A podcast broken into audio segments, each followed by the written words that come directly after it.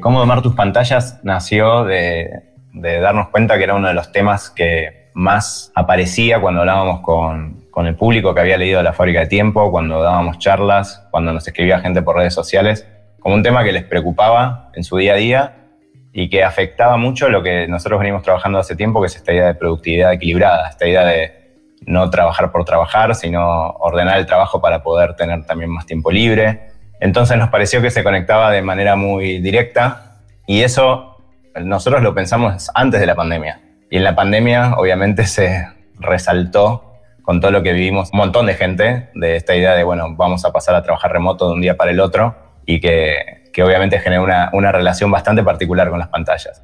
Entonces, cómo domar tus pantallas lo que busca es introducir la idea de bienestar digital. Sabemos que muchas personas tienen la idea de bienestar cada vez más aprendida y en su día a día. Entonces ahora proponemos también un bienestar digital. La tecnología va a ser creciente en nuestra vida, no hay manera de que haya una vuelta atrás, pero sí queremos usarla de una manera más entendida.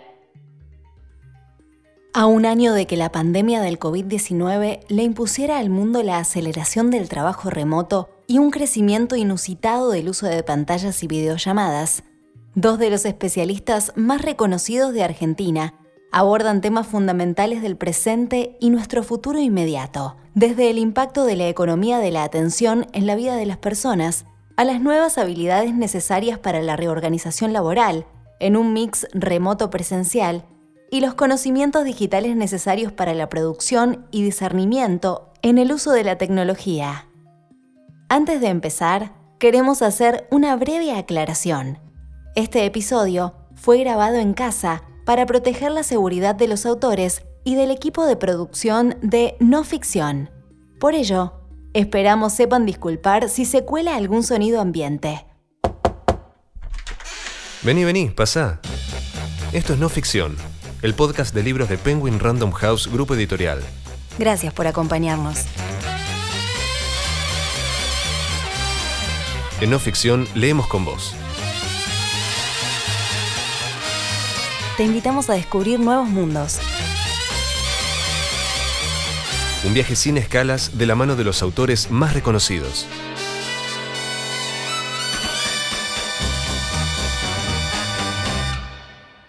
Hoy Cómo domar tus pantallas. Un libro de Martina Rúa y Pablo Martín Fernández, publicado por Editorial Conecta.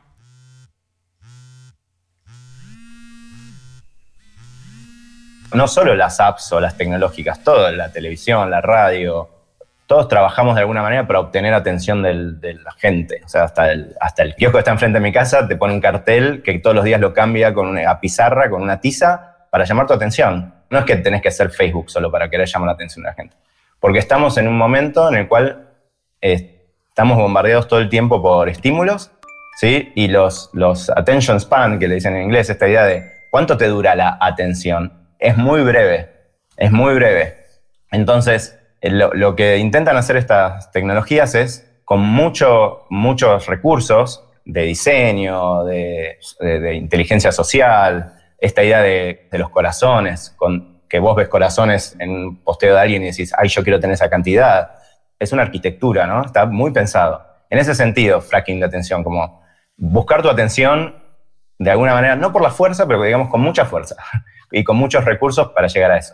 Tristan Harris, en el sentido de fracking de atención, es bastante, yo diría, esto es una opinión quizás un poco extremista, él habla de una degradación de la condición humana. Ese es el término que utiliza, ¿no? Él cree que cómo están siendo construidas las plataformas está degradando al humano en sus capacidades y lo que propone es que tenemos que hacer tecnologías con el humano en el centro, ¿no? Que te premien por utilizarlas de una manera cada vez más humana. En The Social Dilemma, el documental, creemos con Pablo que queda solo expuesta la parte quizás más negativa y apocalíptica, pero cuando vos te fijás cuáles son las plataformas que Tristan Harris tiene en The Human Center Technology, que es su ONG, hay toda una manera más propositiva de acercarse a una tecnología más humana. Eso está libre en su página, se puede mirar y ahí él te propone cómo hacer aplicaciones más humanas, cómo tener procesos más humanos. Entonces, queremos ir por la parte más propositiva y con cómo domar tus pantallas esa fue lo que primero nos propusimos. No demonicemos la tecnología porque no tiene sentido. O sea, decirle a la gente, tiren el celular al río, no tiene sentido. La tecnología es un habilitador, es una herramienta que realmente nos puede amplificar las habilidades más humanas, pero hay que aprender a utilizarla. Entonces, contra el fracking de atención es utilicémoslas sabiendo cómo están hechas, sabiendo qué es lo que se busca con cada una de esas aplicaciones y sus funcionalidades. Sí, ahí es un enfoque parecido al que teníamos en la fábrica de tratar de encontrar el balance. Y con Martu, nosotros vivimos con y de la tecnología desde hace casi 20 años. O sea, como periodistas de tecnología y ahora haciendo un montón de otras cosas con tecnología. Entonces no es que creemos que la solución es desaparecer y borrar todas las redes del celular. O sea, eso es un caso extremo. Entonces sí creemos que hay que hacer acuerdos, hay que definir como cuál es tu mejor perfil, porque depende también mucho del trabajo que tengas, la familia que tengas. Así que va más por ahí que con una visión más extrema. El crecimiento de Internet y sobre todo la llegada a nuestras vidas de los celulares y las redes de datos móviles, que conocemos como 2G, 3G, 4G y 5G, disparó la incorporación de muchísimos beneficios que seguro conoces y otra serie de problemas y, de mínima, tensiones a las que recién estamos empezando a dedicarles tiempo como sociedad. Una de ellas es el miedo de perdernos algo, conocido como FOMO o Fear of Missing Out. Hay un dato interesante que la verdad que llegamos con el libro, en Cómo domar tus pantallas, entrevistamos a la persona que acuñó el término FOMO, eh, que es Patrick McGuinness, y lo curioso es que Patrick vivió un tiempo en la Argentina, entonces la entrevista fue en un español casi porteño, fue muy raro. y una cosa interesante de Patrick es que, que es muy FOMO, justamente él no se enteró que FOMO era una palabra que se había tomado en el mundo, hasta que unos años después lo llamó alguien y le dijo, che, vos fuiste el que acuñaste esta palabra, esta frase que hoy está en los diccionarios, ¿no? Y él había estado tan desconectado que ni se había enterado. ¿Qué significa? Fear of missing out, o el, miedo de perderme algo, es lo que hace que estemos ansiosos todo el tiempo con, che, me levanto y lo primero que hago es abrir el celular y ver qué me perdí. En resumidas cuentas es eso. Que como decíamos antes, con esta idea de cómo necesitan nuestra atención las pantallas, es necesario para que nosotros pasemos más tiempo ahí. Y pensemos, nosotros no crecimos con eso en nuestra adolescencia, por ejemplo, ¿no?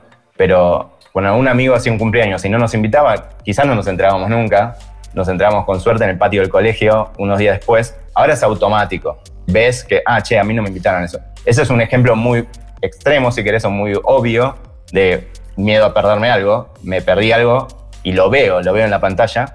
Y después hay un montón de cosas, ¿no? O sea, la noticia que, decimos con Martu es no hay manera que veas todo. Con lo cual, nos tenemos que amigar con la otra parte, que es disfrutar del perdernos algo. La única manera en la que podemos llegar a un bienestar digital es hacer el clic de que no vamos a poder consumir todo, que no vamos a poder consumir todo lo que anda dando vueltas, que vamos a tener que elegir y que esa elección tiene que ser consciente. Como todo lo que decimos en el libro, no pasa de, de 0 a 100 de un día para el otro, todos tropezamos, todos tenemos días en que somos homo y otros FOMO. Sí, sin dudas, hace poco vi un meme donde estaban dos en una playa y uno dice, ay, qué bien que se está acá, no hay ni wifi. Y el otro dice, claro, en este momento se puede estar muriendo toda tu familia y no te estás enterando, porque realmente están construidas así las tecnologías para que lo sintamos así. Yo lo padezco si no estoy dos o tres horas conectadas. Realmente siento que estoy perdiendo cosas importantes. Y mucho de eso tiene que ver con cómo están construidas las tecnologías. Que vos te levantes por la mañana y que tengas el celular adentro de la cama, como muchos lo tienen, y que lo primero que hagas es ver a Twitter que te diga todo lo que te perdiste mientras no estuviste aquí. O sea, esa frase está pensada y elegida todo lo que te perdiste mientras osaste dormir seis horas. Entonces, este tipo de frases y este tipo de propuestas de las plataformas son las que queremos consumir de una manera más crítica. ¿Por qué te dicen eso? En vez de decirte, te felicito, Martu, dormiste 7, 8 horas. No hace falta que mires lo que estuvo en la plataforma. Te mando un resumen a la tarde. Esa sería quizás una tecnología más humana, como dice Tristan Harris, ¿no? Entonces, ese tipo de mecanismos son los que queremos eh, dejar un poco más al descubierto.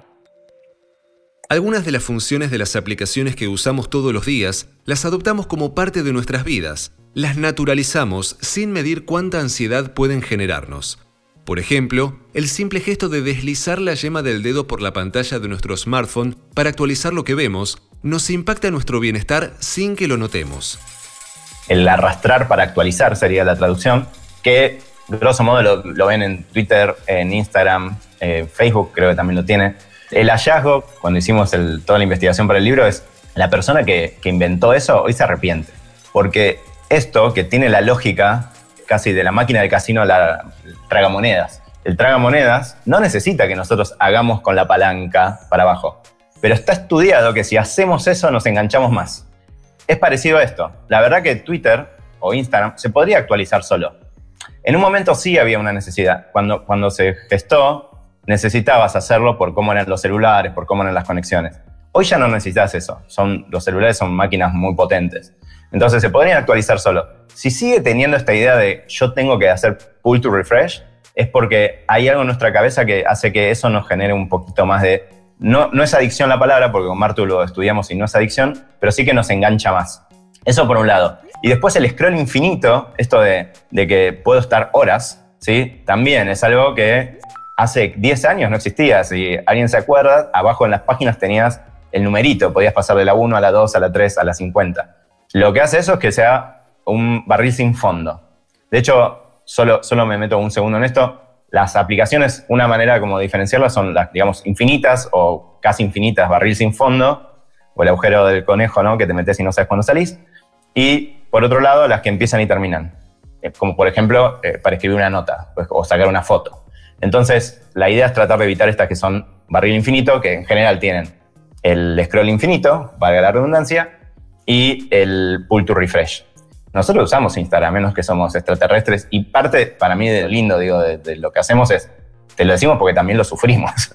Fíjate, pero eh, como todo es positivo, todo está relacionado con cosas muy obvias a nivel universal, o sea, el ok, digamos, o el me gusta, vos lo podés decir en cualquier parte del mundo y funciona, los corazones también.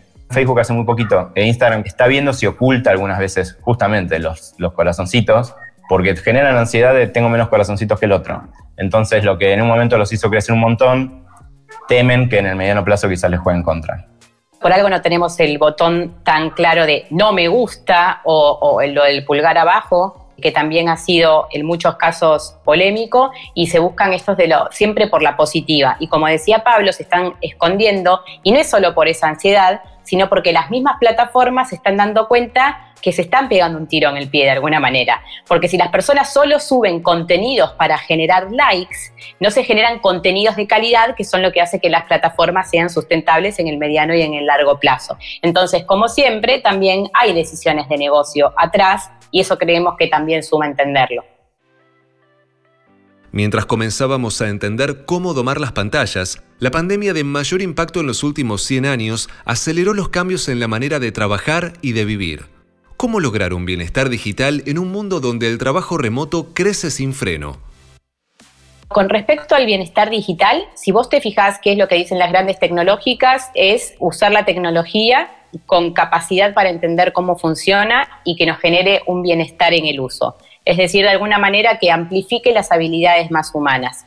Sin embargo, investigando sobre el libro, para el libro, vimos quiénes fueron los primeros que empezaron a acuñar este concepto por afuera de las tecnológicas y son científicos que estudian el comportamiento y ellos llegaron a la conclusión de que hay tres grandes pilares que son los que hacen que una persona pueda tener un bienestar digital. Primero es un sentido de agencia y autonomía en el uso. Es decir, que vos seas realmente el que decide cómo usar la tecnología y que te sientas a cargo, que te sientas con las riendas realmente a la hora de utilizarla. Segunda, qué emociones te genera y si te sentís más relacionado o más aislado luego de utilizarla. Y luego, qué tan capacitado técnicamente estás para entender esas tecnologías. Es decir, tenés las herramientas digitales, tenés los conocimientos para poder utilizarlas con un bienestar.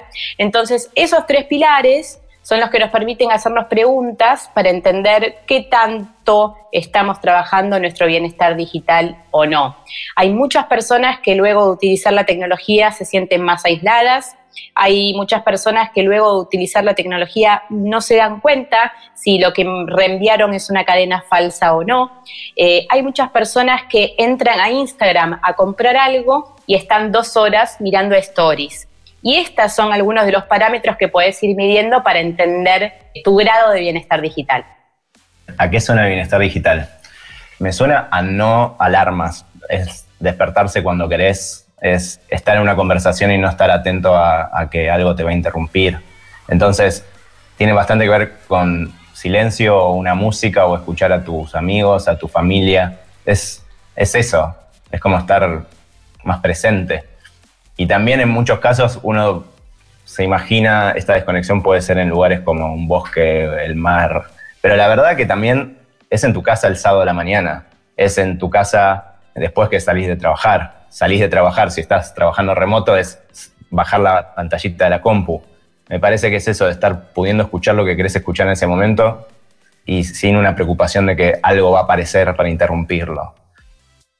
Cuando pienso en el bienestar digital y su sonido, lo primero que me viene es que sea un sonido elegido.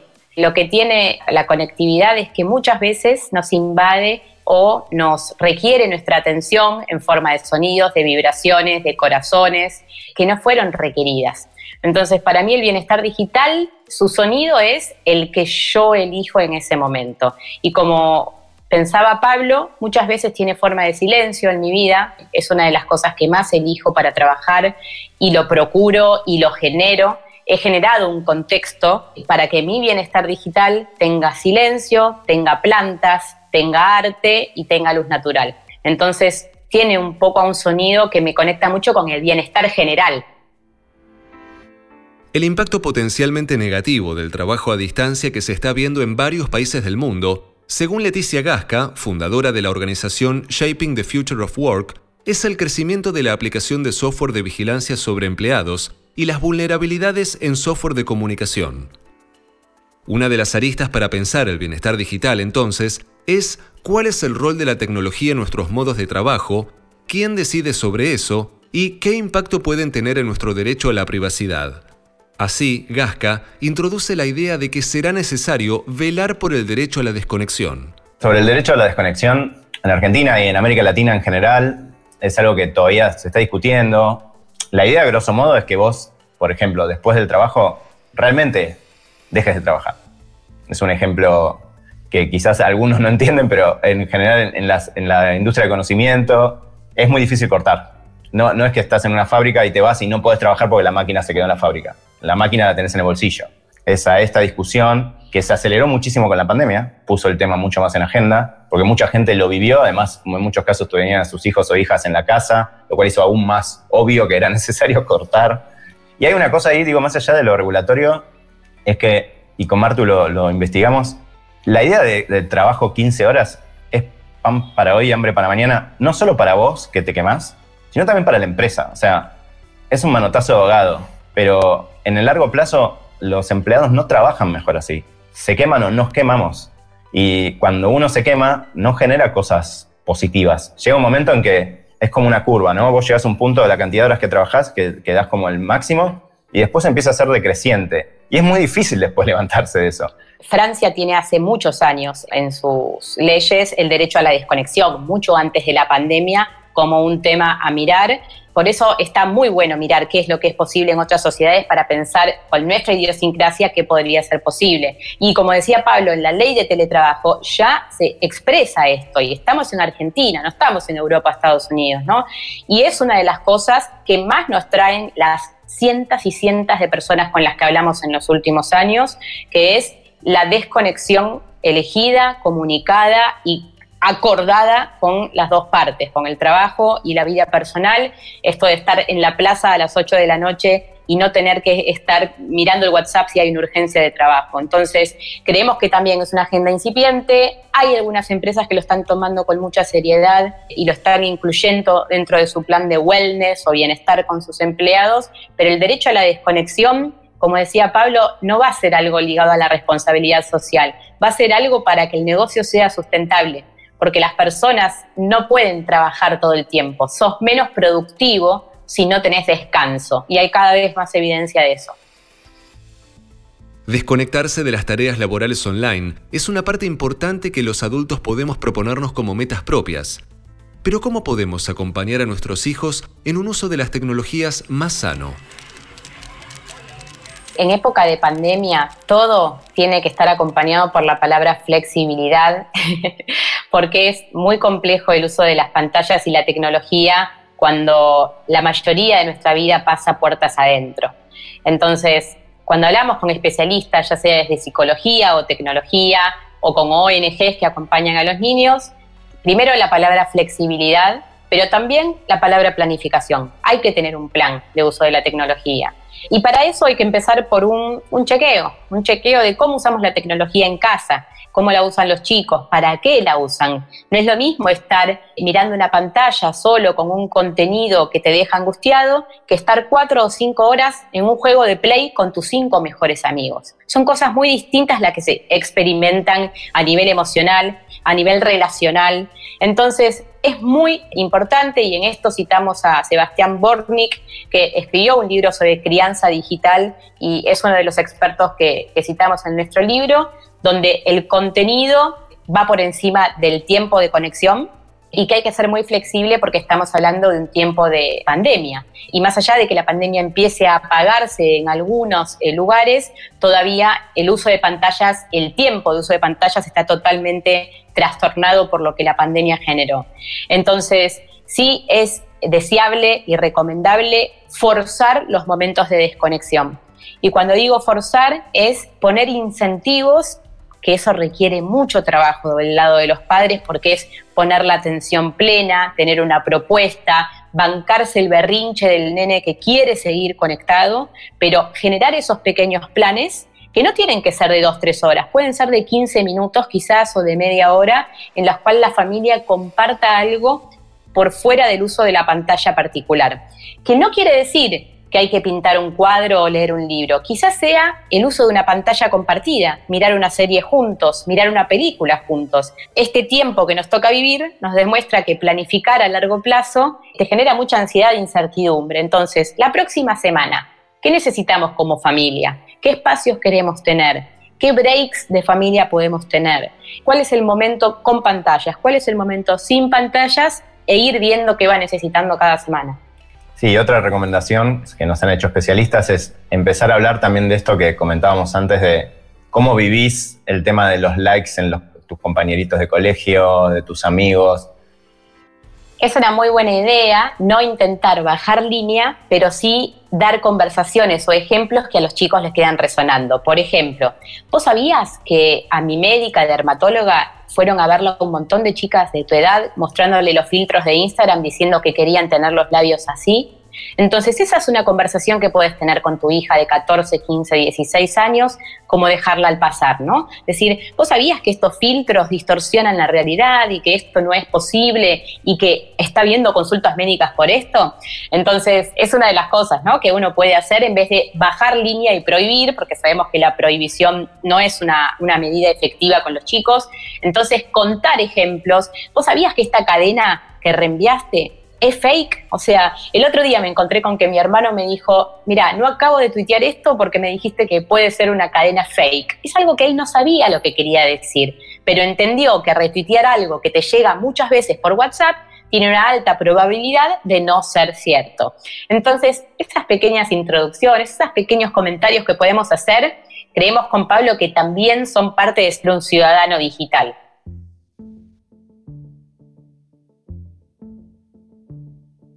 En Cómo domar tus pantallas vas a encontrar muchos recursos para gestionar el uso de la tecnología. Para empezar ahora mismo a construir bienestar digital, Martina y Pablo te proponen estos desafíos. Manos a la obra.